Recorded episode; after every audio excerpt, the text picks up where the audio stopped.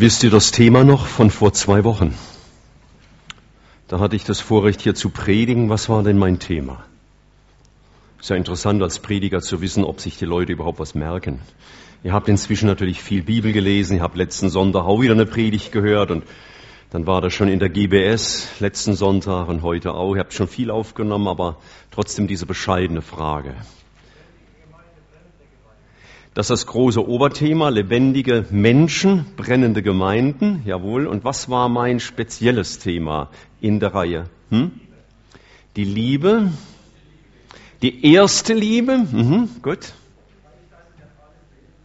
Wie bitte nochmal? Der Beistand wird das alles lernen. Es ist mir nicht in Erinnerung, dass ich es gepredigt habe, aber es ist eine biblische Wahrheit, ja. Aha. Wer hat das gerade gesagt? Regina, 100 Punkte. Dankeschön, jawohl. Du bist jetzt ganz hoch angesiedelt bei mir, weil das, denn das war genau die treffende Aussage. Darum ging es, die Begegnung mit Jesus. Und ich möchte solche Dinge auch immer wieder in Erinnerung rufen. Ich weiß nicht, wie es bei dir ging die letzten zwei Wochen seit jener Predigt ob du eine Begegnung mit Jesus hattest. Und ob du eine Begegnung mit Jesus gesucht hast, dass er mit dir spricht. Es ist gut, wenn man in einem Gottesdienst ist und einem Menschen zuhört. Das hat Gott so eingerichtet. Aber noch wichtiger ist, dass du hörst, wenn Jesus mit dir reden will, in deinem Alltag, in deiner stillen Zeit, auch während der Arbeit, und dass du ihn von ganzem Herzen suchst. Und wir werden heute Morgen einen weiteren Aspekt von lebendigen Menschen, die eine brennende Gemeinde gebildet haben, damals vor 2000 Jahren, um vor ihnen, von ihnen weiter zu lernen. Schlagt bitte mit mir auf in der Apostelgeschichte, da kommen ja unsere Texte her. Und ähm, wir werden heute Morgen ganz besonders sprechen über das Thema Einmütigkeit. Sie waren einmütig. Und wenn du heute Morgen noch nichts mit dem Wort anfangen kannst, so habe ich wenigstens die bescheidene Hoffnung, dass du es am Ende der Predigt kannst. Was bedeutet es, einmütig in der Gemeinde zu leben, einmütig mit meinem Ehepartner, einmütig mit meiner Schwester oder meinem Bruder, ich meine jetzt die Leiblichen, einmütig mit meinen Eltern und wie auch immer. Was bedeutet das? Ich lese uns einige äh, Texte. Apostelgeschichte 1 zunächst, Vers 14. Da heißt es, nach der Himmelfahrt des Herrn, diese aber, das waren die zwölf Jünger, blieben beständig und einmütig im Gebet und Flehen zusammen mit den Frauen und Maria, der Mutter Jesu, mit seinen Brüdern. Sie blieben also einmütig und beständig. Wir könnten auch sagen, beständig einmütig, nicht nur ab und zu mal. Kapitel 2, Vers 46. Und jeden Tag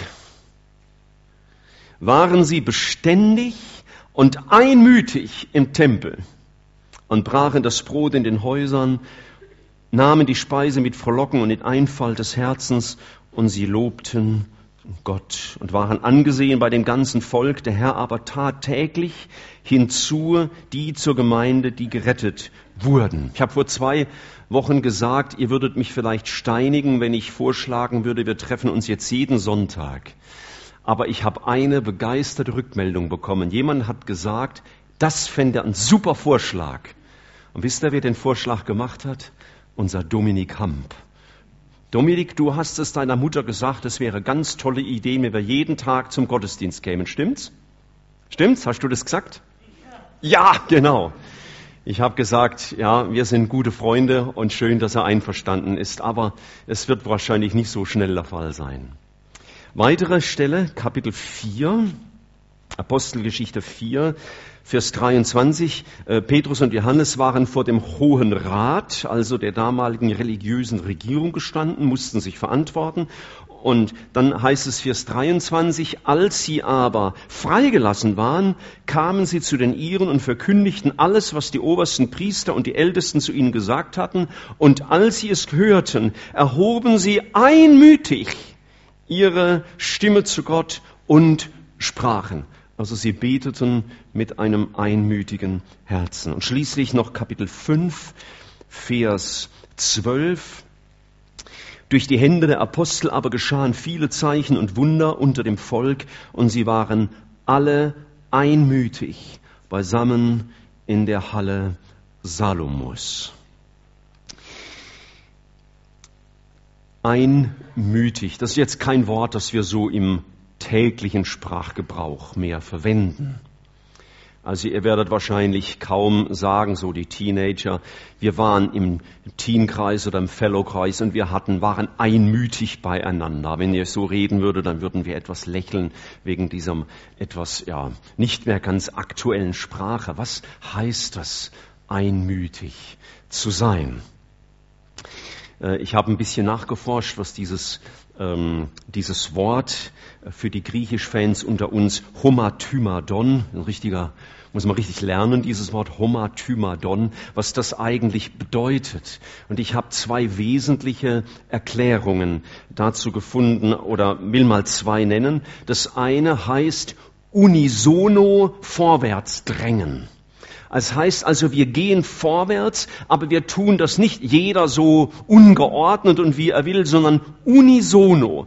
So wie ein Musikteam möglichst unisono spielen will. Das heißt, wie ein Orchester, das ist die zweite Erklärung, wie ein Orchester, wo jedes Instrument einen anderen Ton produziert, aber im Zusammenklang das Ganze dann ein Klanggebilde gibt, das möglichst die Zuhörer froh machen soll. Also abgestimmt auf einen Klang. Sehr schön übersetzen das unsere englisch sprechenden äh, Geschwister. Die sprechen von One Accord. Also ein Akkord. Wie wenn du auf, der, auf dem Klavier so einen schönen Akkord spielst oder auf der Gitarre. So klingen verschiedene Töne zusammen und geben einen schönen Akkord.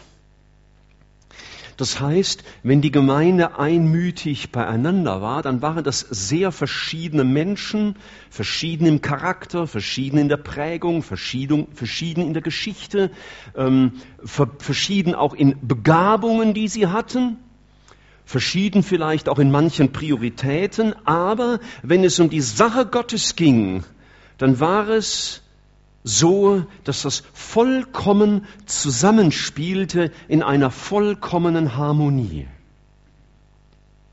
Und das muss sehr schön sein, wenn das so funktioniert. Und ich bin diesem Gedanken nachgegangen. Das hat mich sehr beschäftigt.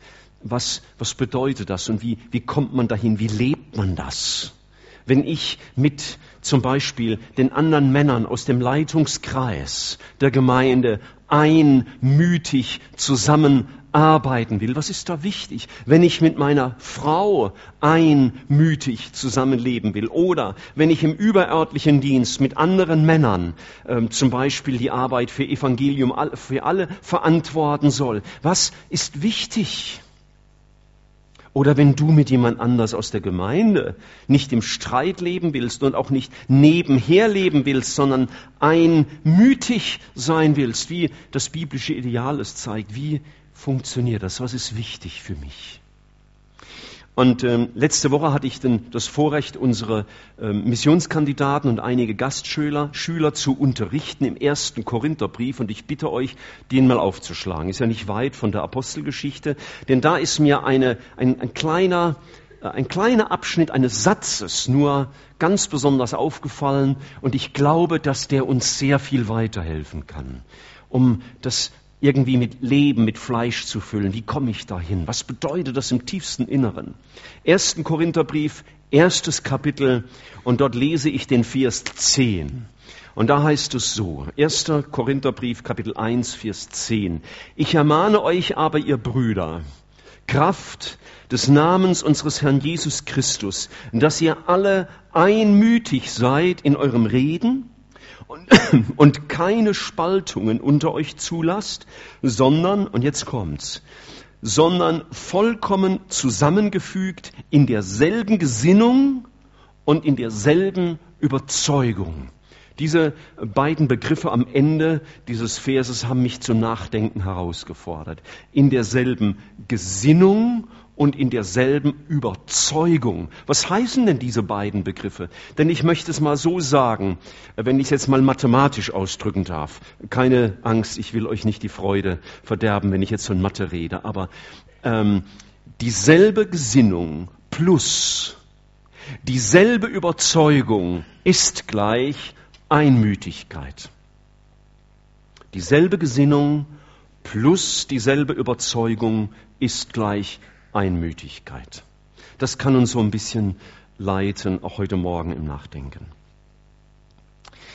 Der, das, der, das griechische Wort, das für Gesinnung in der Bibel steht, äh, bedeutet eben so viel wie eine Herzenshaltung, eine Denk- und Handlungsgrundlage. Das heißt, wie denke ich über mich in dem, der Gemeinschaft mit dem anderen, wie denke ich über den anderen in meiner Ehe, in meiner Gemeinschaft, in der Gemeinde, was ist meine, meine Grundlage, was ist meine Haltung meine Einstellung für unsere Beziehung. Wie denke ich über den anderen und wie denke ich über mich in einer Beziehung? Denn Beziehungen haben ja immer mit Empfindungen zu tun. Das muss jetzt nicht die Empfindung sein, die ein Ehemann für seine Ehefrau empfindet, sondern einfach im Zusammenspiel mit Menschen hat man immer Empfindungen. Nimmt der andere mich ernst? Fühle ich mich ihm unterlegen? Oder das sind ja alles Empfindungen. Und es ist die Frage, welche Haltung lasse ich in meinem Herzen regieren? Und das zweite Wort, das hier mit Überzeugung wiedergegeben ist, das griechische Wort Gnome, heißt so viel eine Überzeugung aufgrund meines Denkens, aufgrund meiner Denkgrundlage, das ist für uns Christen die Bibel. Äh, zu welchen Überzeugungen komme ich aufgrund der Bibel? Und ich finde das sehr wichtig für, uns, für unser Zusammenleben, auch mal vor allen Dingen als Gemeinde, aber du darfst es auch runterbrechen auf deine persönlichen Beziehungen. Beides ist wichtig. Nämlich deine Herzenshaltung, das heißt, was, wie du einfach umgehst mit dem anderen, wie du denkst über den anderen, das ist wichtig, aber auch, welche Überzeugungen leiten dich im Miteinander, welche objektiven Überzeugungen? Aus Gottes Wort. Ich kann jetzt zum Beispiel mit einem Verbrecher einmütig werden, wenn ich Gottes Moral außer Acht lasse.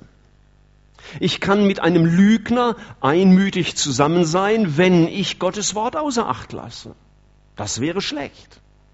Aber es braucht beides. Es braucht eine gute Herzenshaltung und es braucht dann eine gute Überzeugungsgrundlage. Denn wenn ich mit jemand anders nur respektvoll umgehe, ohne Gottes Wort zu beachten, dann wird das ziemlich, ziemlich gefühlsduselig und dann wird das schwärmerisch. Das ist auch in einer Gemeinde nicht gut. Ja, man kann in Gefühlen eins sein und denkt, wow, toll, schönes Erlebnis haben wir gehabt. Aber das genügt nicht. Wir haben Gottes Wort und uns muss mehr verbinden als nur der nette Umgang miteinander. Aber wenn wir nur übereinstimmen, übereinstimmen in Überzeugungen, das ist richtig und das ist falsch, aber wir können das nicht respektvoll miteinander leben, dann werden wir rechthaberisch. Also braucht es beides. Es braucht den respektvollen Umgang mit dem anderen, es braucht eine gute Herzenshaltung und es braucht aber auch klare Überzeugungen. Ja, ich kann mit einem anderen in der Gemeinde immer nett sein und sagen, es ist immer alles prima und super. Nur weil ich nicht den Mut habe, ihm vielleicht zu sagen, hör mal, wie du hier lebst, das ist gegen Gottes Wort, das ist Sünde.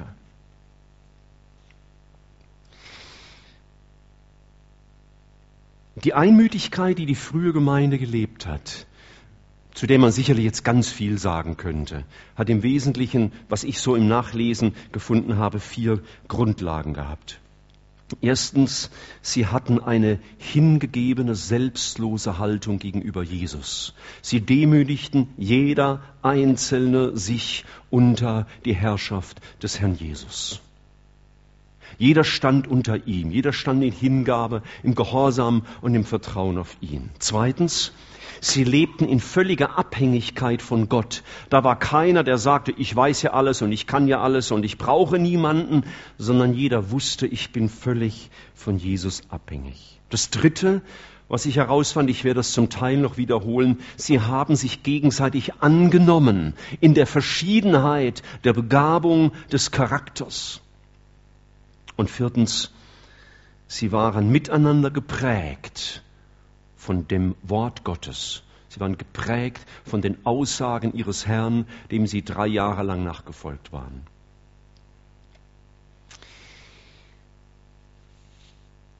Man kann jetzt dieses wunderschöne Ideal der Einmütigkeit auf diese Weise studieren, wie wir es jetzt gesehen haben, dass wir verstehen, aha, da gehört, äh, um diese mathematische Gleichung nochmal zu wiederholen, meine Herzenshaltung plus meine Beurteilungsgrundlage aus Gottes Wort führt zu biblischer Einmütigkeit. Wir können aber Einmütigkeit auch dadurch mal überlegen, dass wir sagen, wie ist denn das Gegenteil? Wie war es denn mit den Jüngern, bevor die Apostelgeschichte begann? Wie war ihre Beziehung da untereinander? Da war das nämlich gar nicht so einmütig. Die waren wohl unterwegs miteinander auf dem gleichen Weg. Aber einmütig in diesem biblischen Sinn waren sie nicht, weil sie da zum Teil ein Denken prägte, das dafür sehr hinderlich war. Und das kannst du genau mal auf deine Beziehungen übertragen. Auf deine privaten Beziehungen, die du hast. Ob sie nun funktionieren oder nicht. Vielleicht wirst du heute Morgen ein bisschen merken, aha, deswegen funktioniert das nicht zwischen uns. Wer immer auch uns jetzt auch ist. Ich möchte euch erinnern an zwei, drei Dinge. Erstens Lukas Evangelium Kapitel 9.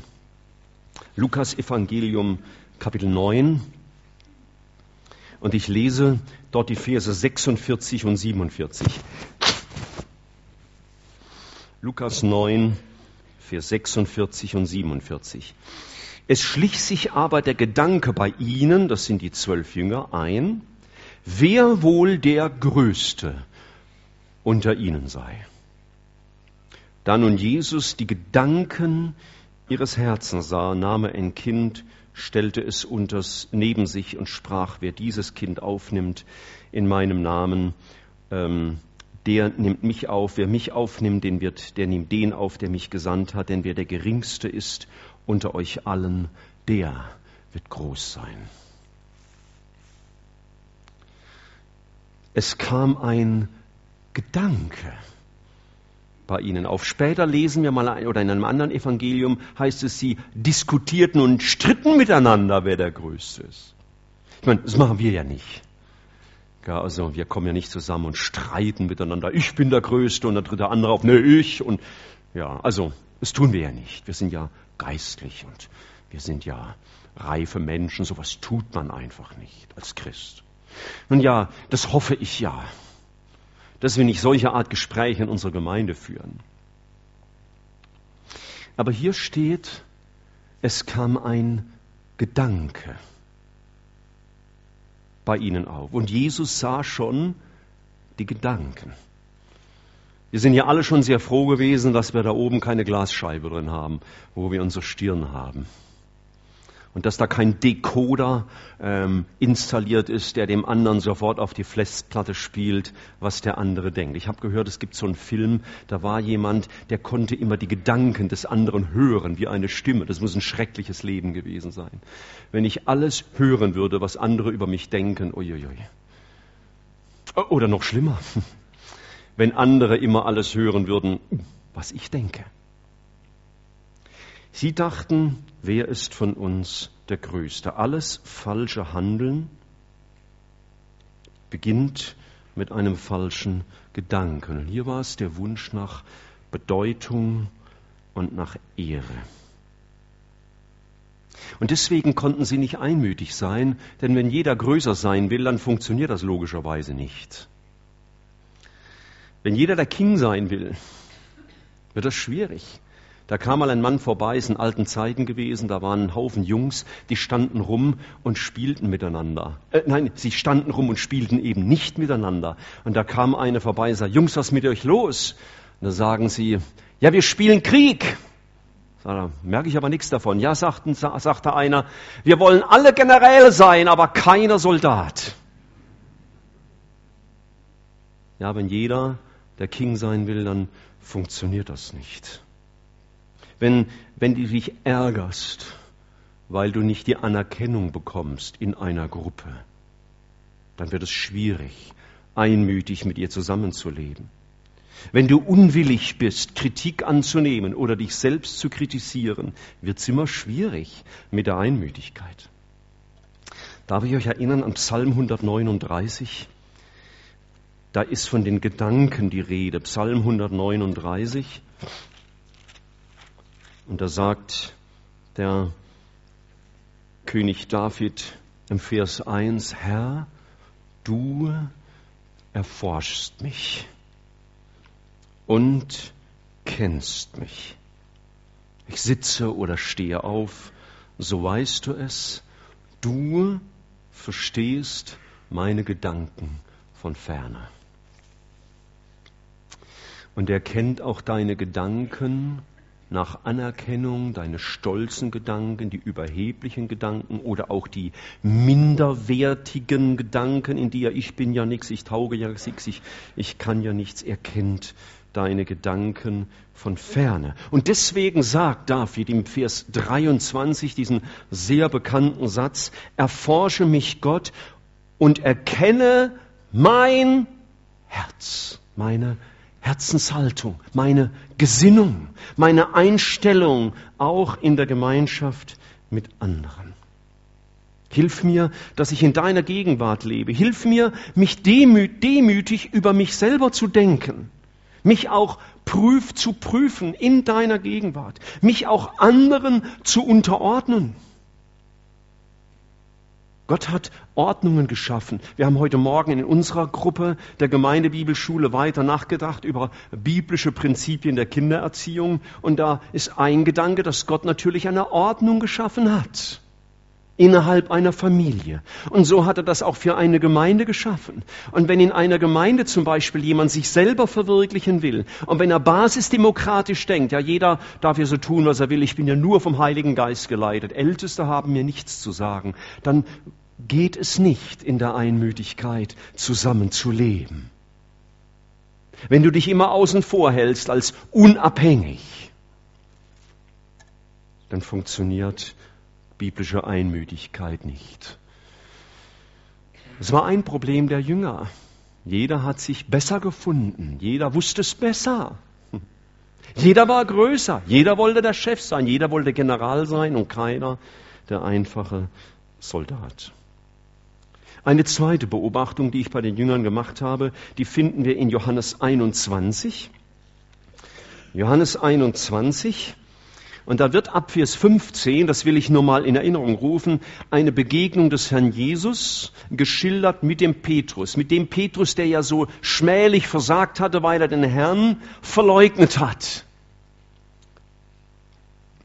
Und Jesus begegnet ihm sehr großmütig und gibt ihm neu den Auftrag, zum Beispiel äh, jeweils am Ende der Verse 15 bis 17, immer am Schluss, weide meine Lämmer oder weide meine Schafe. Gott gibt ihm so viel Gnade.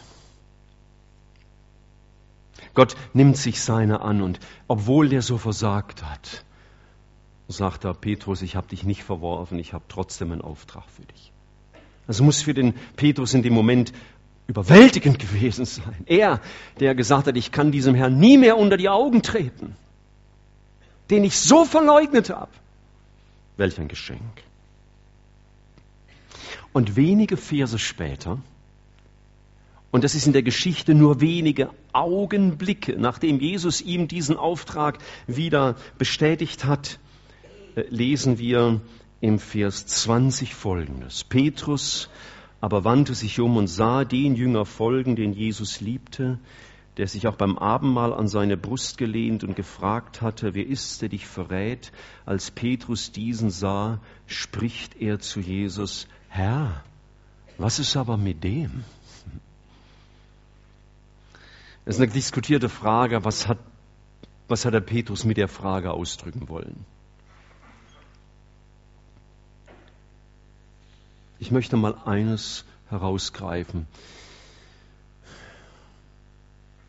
Petrus war eben gerade von Gott in außergewöhnlicher Weise begnadigt worden und plötzlich steht er in einer gewissen Konkurrenz zu Johannes. Johannes war immerhin der Jünger, der dem Herrn Jesus anscheinend am nächsten war. Damals haben die Menschen in der orientalischen äh, Kultur ja zu Tisch gelegen und das immer so versetzt, ja. Also da lag einer und der andere lag so ein Stück vor ihm und dann hat man so versetzt gesessen und der eine, dessen Kopf war dann in der Höhe der Brust dessen, der neben ihm lag. Und das war meistens Johannes, der war Jesus besonders nahe. Und jetzt kriegt Petrus diesen Auftrag vom Herrn, weide meine Lämmer, obwohl er so versagt hatte. Und dann dreht er sich um und sagt, Herr und der? Was wird dem seine Position sein? Herr, was ist mit dem?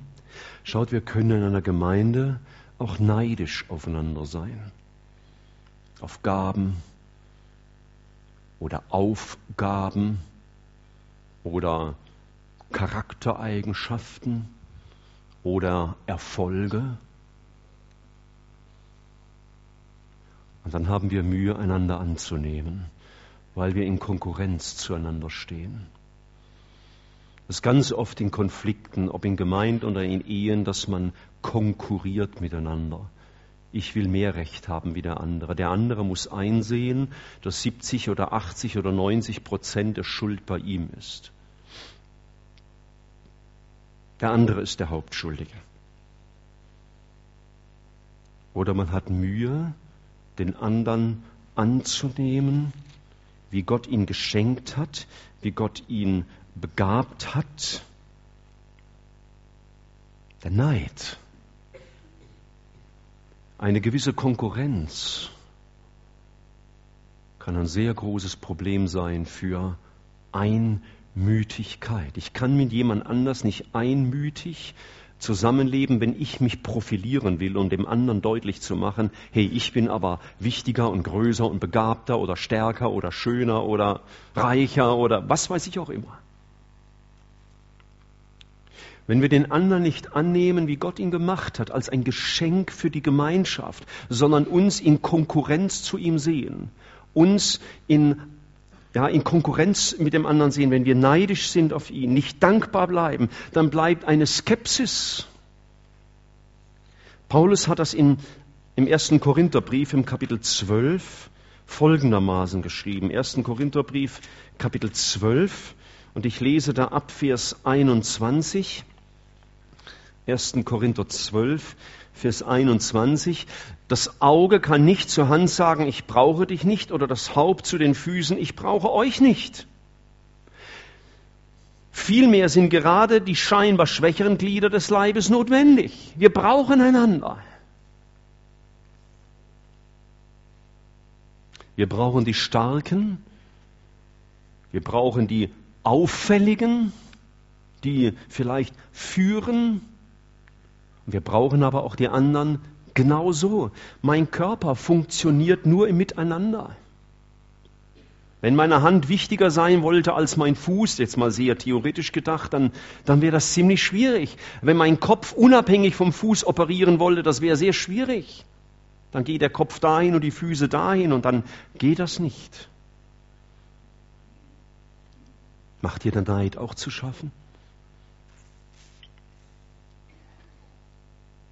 Dass der andere etwas hat oder ist oder kann oder darf, was du nicht bist und nicht kannst und nicht darfst.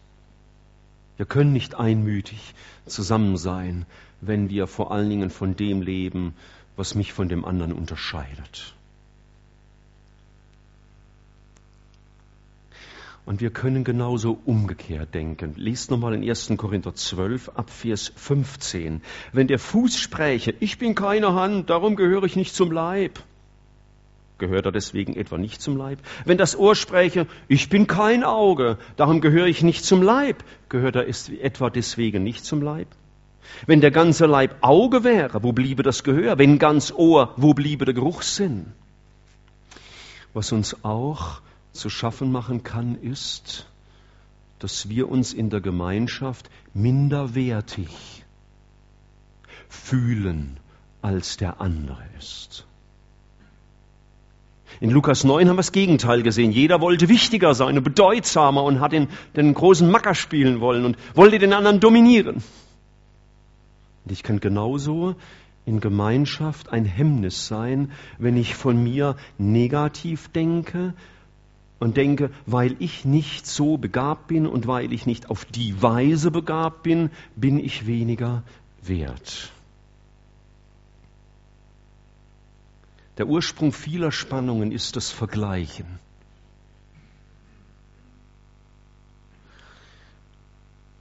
Und der Ursprung vieler anderer Spannungen ist, dass ich gerne so wäre wie der andere. Es geht mir manchmal auch so. Ich beobachte, andere Menschen, sehe, wie sie sind, von ihrem Charakter, von ihrem Wesen, von ihren Begabungen und denke, wow, es wäre toll, wenn ich auch so wäre. Aber ich bin so nicht. Und das muss mich auch nicht grämen, solange es jetzt nicht sündig ist, was ich tue.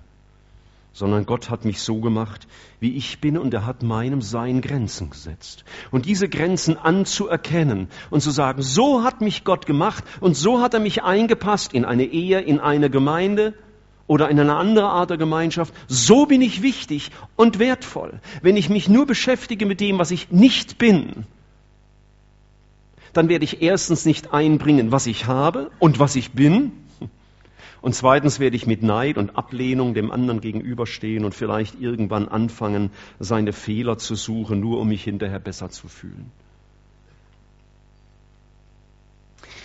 All diese drei Beispiele können wir zusammenfassen. Die Jünger vor Pfingsten hatten das Problem, sie waren nicht einmütig, weil der Wunsch nach Ehre, Bedeutung und Anerkennung so vordringlich war. Sie wollten jemand sein. Aus welcher Warte jetzt auch immer, ob sie hochmütig herabschauten oder missmutig auf die anderen aufschauten und mit sich und mit dem Herrn unzufrieden sind wegen dem, wie sie sind. Und diese, diese Spannung und dieses Ringen um Bedeutung und Ehre ist das durchgängige Prinzip, das uns die Bibel zeigt für alle Spannungen, die es auf dieser Erde gibt. Darf ich dir nur drei Beispiele nennen und da kannst du den ganzen Sonntag mal verbringen und noch jede Menge Beispiele in der Bibel dazu finden. Das erste, Kain und Abel. Warum haben die zwei Streit miteinander gehabt? Oder der eine mit dem anderen, muss man ja eigentlich nur sagen. Der Kain hatte ja ein Problem, weil sein Opfer nicht angenommen wurde im Gegensatz von dem des Bruders. Und weil er nicht anerkannt wurde, hat er den anderen umgebracht. Die Brüder von Josef waren neidisch auf die Position, die der Josef gegenüber seinem Vater hatte. Und das war der Grund, warum sie ihn umbrachten. Sarah war neidisch auf die Magd Hagar, die schwanger war, im Gegensatz zu ihr, der Sarah. Und jetzt könnten wir durch die ganze Bibel gehen, wir würden ohne Probleme 10, 15, 20 solcher Beispiele finden. Und immer geht es um das gleiche Thema. Ich habe am Anfang so eine mathematische Gleichung gebracht. Kriegen wir sie nochmal zusammen? Was war das erste? Herzenshaltung plus Überzeugungen ist gleich Einmütigkeit. Und wenn diese Herzenshaltung nicht stimmt, weil ich mich überlegen fühle oder minderwertig, weil ich stolz herabsehe oder neidisch hinaussehe auf den anderen, wird Einmütigkeit nicht möglich sein. Und dieses Denken, wo es ja im Kern um Bedeutung und Anerkennung und Ehre geht, ganz egal, wie wir jetzt damit umgehen, ob stolz oder minderwertig oder, oder indem wir uns minderwertig fühlen, es geht immer ums gleiche Thema. Und wo das in unseren Herzen nicht zurechtgerückt ist, kann es nicht funktionieren. Wo persönliche Eifersucht oder Selbstverwirklichung oder Minderwertigkeit unser Denken prägen, steht in welcher Form auch immer das Ich im Vordergrund.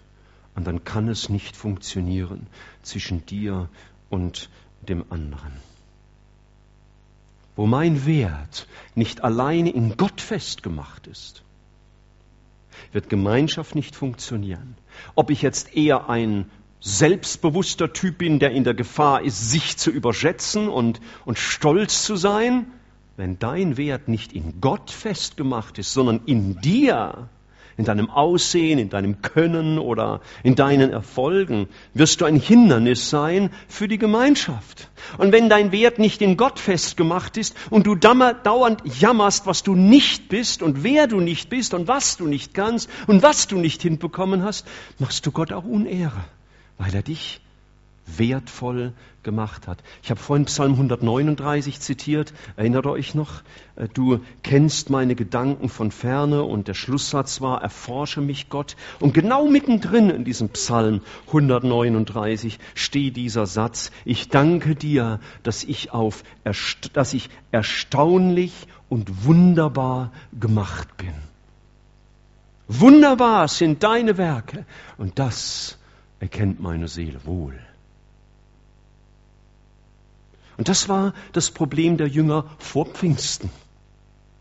Entweder haben sie auf die anderen hochmütig herabgesehen oder neidisch aufgesehen, aber auf jeden Fall Gemeinschaft hat nicht funktioniert. Da stimmte die Herzenshaltung gegeneinander nicht.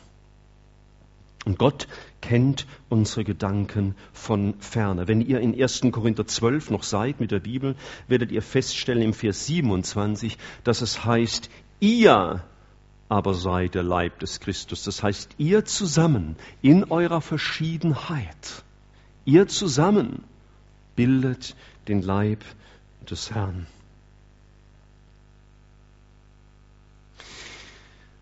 Und liebe Freunde, da ist so wichtig, dass wir, wie soll ich sagen, uns vom Herrn helfen lassen, auf unser Herz aufmerksam zu sein. Ich meine, manchmal merke ich, wie ich denke. Macht es mir Gott bewusst. Manchmal merke ich es vielleicht nicht.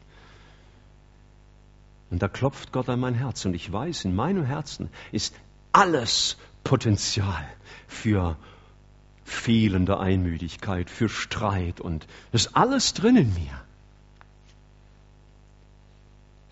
Und ich merke das manchmal, manchmal vielleicht auch nicht wenn mein Herz auf Wanderschaft geht und meine Gedanken sich in Bezug auf andere in eine Richtung bewegen, die nicht dem Wort Gottes entspricht.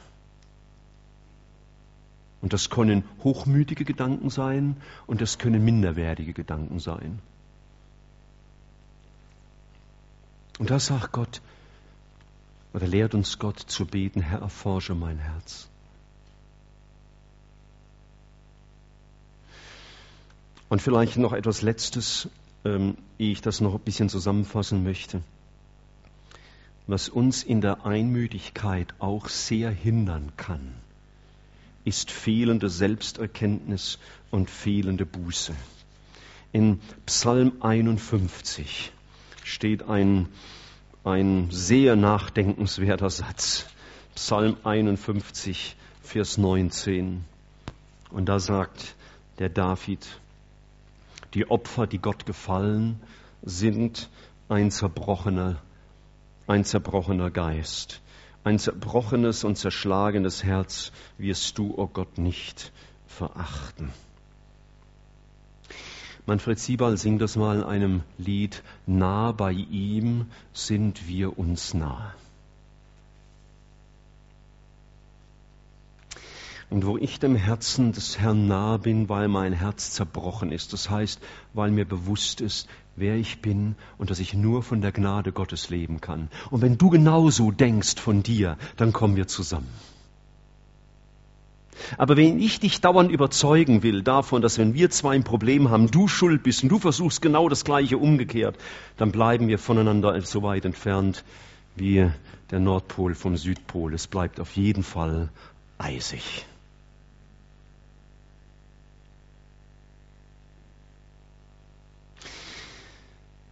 Für die Einmütigkeit von Menschen in ihrem Miteinander, egal in welcher Beziehung sie stehen, braucht es zwei zerbrochene Herzen.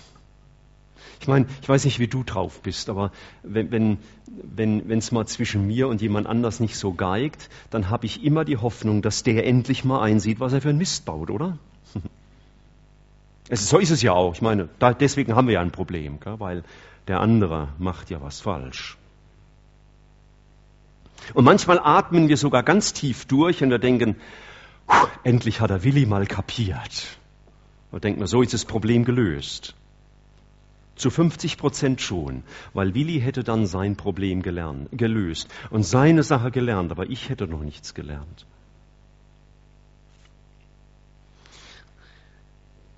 Für die Gemeinschaft im Sinne von Einmütigkeit braucht es immer zwei demütige und zerbrochene Herzen.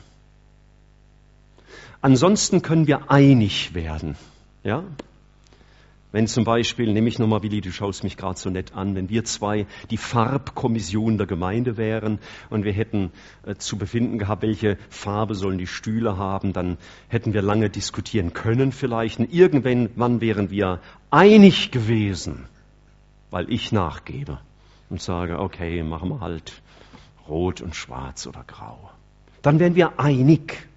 Wir hätten miteinander eine Entscheidung getroffen, aber eine mütig, das heißt, dass unsere Herzen übereingestimmt hätten, das wäre nicht der Fall. Das mag jetzt ein äußerst hm, triviales Beispiel sein, obwohl ja unsere Probleme sich meistens an so trivialen Sachen aufhängen. Jemand hat mal gesagt, Berge kommen nur im Tal zusammen. Nie am Gipfel. Wenn jeder auf dem Gipfel stehen will, dann bleiben wir eben voneinander entfernt. Da können wir sehr einig nebeneinander Gipfel sein, aber die kommen einfach nicht zusammen. Einmütigkeit geschieht immer nur im Tal. Vielleicht hat deswegen auch der Petrus am tiefsten fallen müssen von den Elfen, damit er demütig genug war, die anderen Brüder anzunehmen. Der Johannes wurde ja noch ganz wichtig für ihn. Immerhin in Apostelgeschichte 3, Vers 1 gehen sie miteinander zum Beten in den Tempel und können gemeinsam jemand helfen, dass er gesund wird.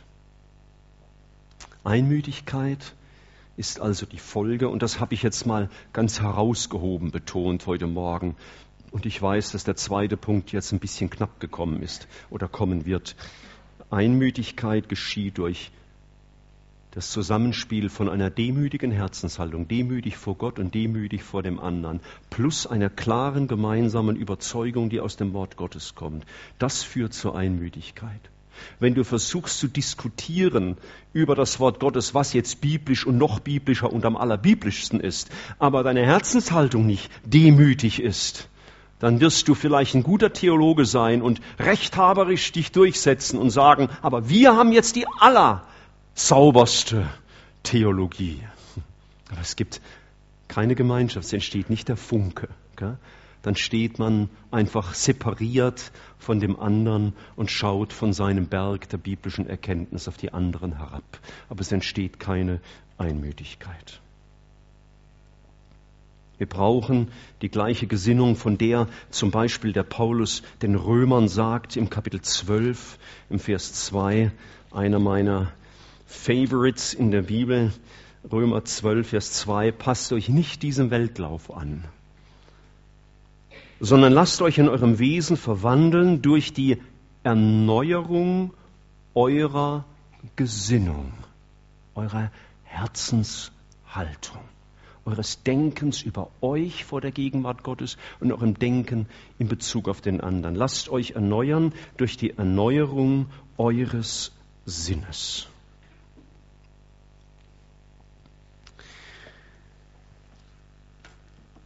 Das ist der entscheidende Punkt und ich, ich glaube eines, wenn wir in dieser Herzenshaltung auch miteinander an einem Tisch säßen, und miteinander reden würden, weil wir unterschiedliche biblische Erkenntnisse vielleicht in irgendeiner Frage haben, dann werden wir immer als Brüder auseinandergehen, weil die Herzenshaltung stimmt. Dann können wir einander auch ertragen, wenn jemand mal eine andere Meinung hat. Aber wir werden das in, in Demut tun. Und was die Gemeinde betrifft und die Familie betrifft, wenn du die richtige Herzenshaltung hast, dann wirst du auch die Ordnungen anerkennen, in die Gott dich gestellt hat. Dann wirst du als Jugendlicher verstehen, Gott hat dir Eltern gegeben. Und äh, du hast kein Pech, dass diese Eltern deine Eltern sind. Vor allen Dingen wenn sie gläubig sind. Sondern hat Gott dich in eine Ordnung gestellt. Dann sollst du nicht irgendjemand gehorchen, sondern den Rat deiner Eltern hören. Und du als Ehefrau, du hast kein Pech mit deinem Mann sondern Gott hat dich in eine Situation hineingestellt. Wie gehst du mit deinem Ehemann um? Vor allen Dingen dann, wenn er gläubig ist, aber auch, wenn er das nicht wäre. Wie handelst du innerhalb der Gemeinde? Steht ihr, wir als Älteste sind nicht dazu da, um die Gemeinde zu beherrschen und jedem hier Befehle zu erteilen. Ich muss euch sagen, ich zittere vor dieser Aufgabe oft. Das ist mir eine heilige Aufgabe. Und ich wünschte dir, dass es für dich eine genauso heilige Sache ist, dass du auch in der Gemeinde in eine Ordnung gestellt bist, bei der du nicht einfach handeln kannst nach dem, was dir gefällt. Sagt der Älteste was, was dir passt, kriegt er deinen Applaus. Sagt er, was er nicht passt, kriegt er von dir was auch immer, jedenfalls keinen Applaus. Wir sind in eine Ordnung gestellt.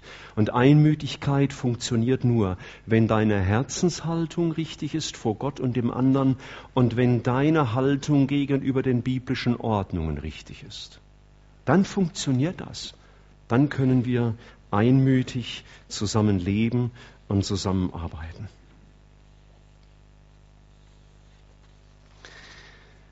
Und das hat die erste Gemeinde ausgezeichnet. Auch nicht immer. Wir müssen nur ins Kapitel 15 blättern und da gab es mächtig Streit zwischen zwei Koryphäen des Neuen Testamentes. Und bis heute diskutieren die Christen darüber, wer wohl recht hatte, Paulus oder Barnabas. Ich sage euch mein Ergebnis jetzt nicht. Aber ich würde sagen, es war ein klassisches Unentschieden. Es ist ein Stand einer Erbitterung und das kann nie Gottes Wille sein. Nimm diese Gedanken mit in deine Beziehungen in deine Ehe, in deine Bekanntschaften oder wenn du vielleicht eine Freundin oder einen Freund hast, Bräutigam, Braut oder möchte gern Braut und möchte gern Bräutigam oder in deine, in deine Beziehungen unter deinen Geschwistern. Bete und sage mir, Herr, erforsche du mein Herz. Erwarte nicht so viel, dass der andere was einsieht, sondern bitte den Herrn, dass er dir hilft. Denn den anderen kannst du eh nicht ändern. Du kannst es versuchen, aber das ist vergebene Liebesmühe. Aber eines kannst du tun. Du kannst den Herrn bitten und sagen, Herr, erforsche mich. Viele beten, Herr, zeig dem anderen. Wir tun das ein bisschen fromm eingepackt, aber im Prinzip sagen wir dem Herrn das aber das habe ich noch gar nirgends in der Bibel gelesen. Es sei denn, du zeigst es mir. Aber in der Bibel steht, erforsche mich. Und dann werden unsere Herzen zerbrochen, wir werden sehr klein vor uns und dann auch vor den anderen. Und da wird Einmütigkeit geschenkt. Und da entsteht Leben, wie es im Psalm 133 steht, ja, wo Brüder und auch Schwestern und Brüder und Schwestern einträchtig beieinander wohnen. Da entsteht Leben. Lasst uns noch zusammen uns neigen im Gebet.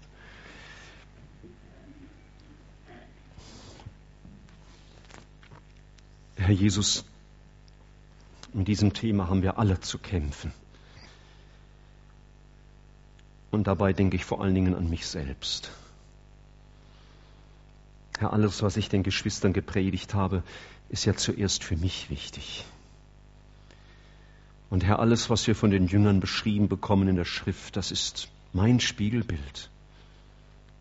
Ich habe die Neigung in mir, manchmal stolz zu sein auf irgendetwas, auf was ich gar kein Recht habe, stolz zu sein. Und manchmal fühle ich mich auch minderwertig, weil ich etwas nicht kann oder nicht hinbekommen habe. Oder Herr, wie viel Not haben wir alle schon verursacht im Miteinander, weil weil wir die Grundlagen der Einmütigkeit nicht leben konnten. Und Herr, das Hauptproblem, so hat uns das Wort uns gezeigt, ist, dass wir uns nicht demütigen vor dir. Und du siehst auch hier, wo Menschen miteinander sind, Menschen sind, die mit irgendeinem anderen Mühe haben, ihn vielleicht lieben, aber doch Mühe haben mit dem anderen.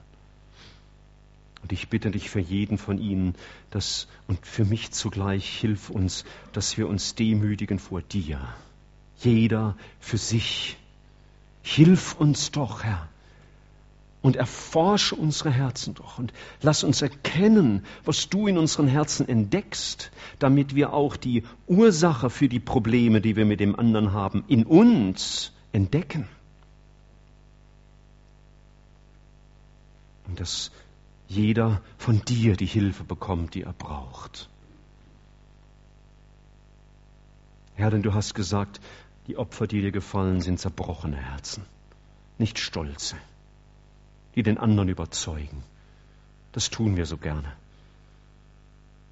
Und ich danke dir, Herr Jesus, dass du uns helfen willst, in dieser demütigen Herzenshaltung vor dir und voreinander zu leben, uns weder über den anderen zu stellen, noch uns minderwertig zu fühlen, sondern zu wissen, du hast uns wunderbar gemacht und unser Wert ist in dir.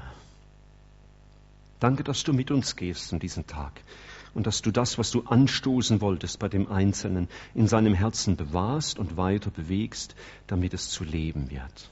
Danke, dass wir dir das anbefehlen dürfen. Amen.